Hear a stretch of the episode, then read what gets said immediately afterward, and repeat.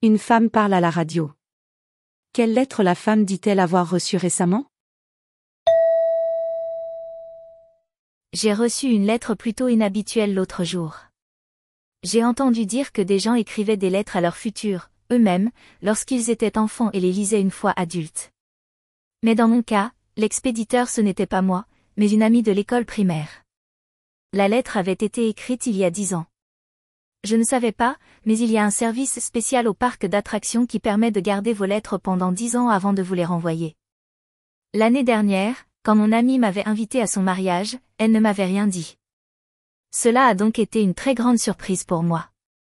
Un jour, j'ai vu dans un film, des gens qui jetaient des bouteilles à la mer avec des messages à l'intérieur.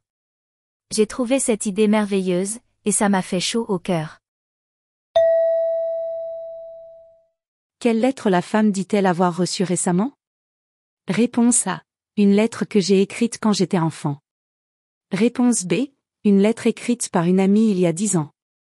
Réponse C. Une lettre d'invitation à une cérémonie de mariage. Réponse D. Une lettre qui avait été jetée à la mer.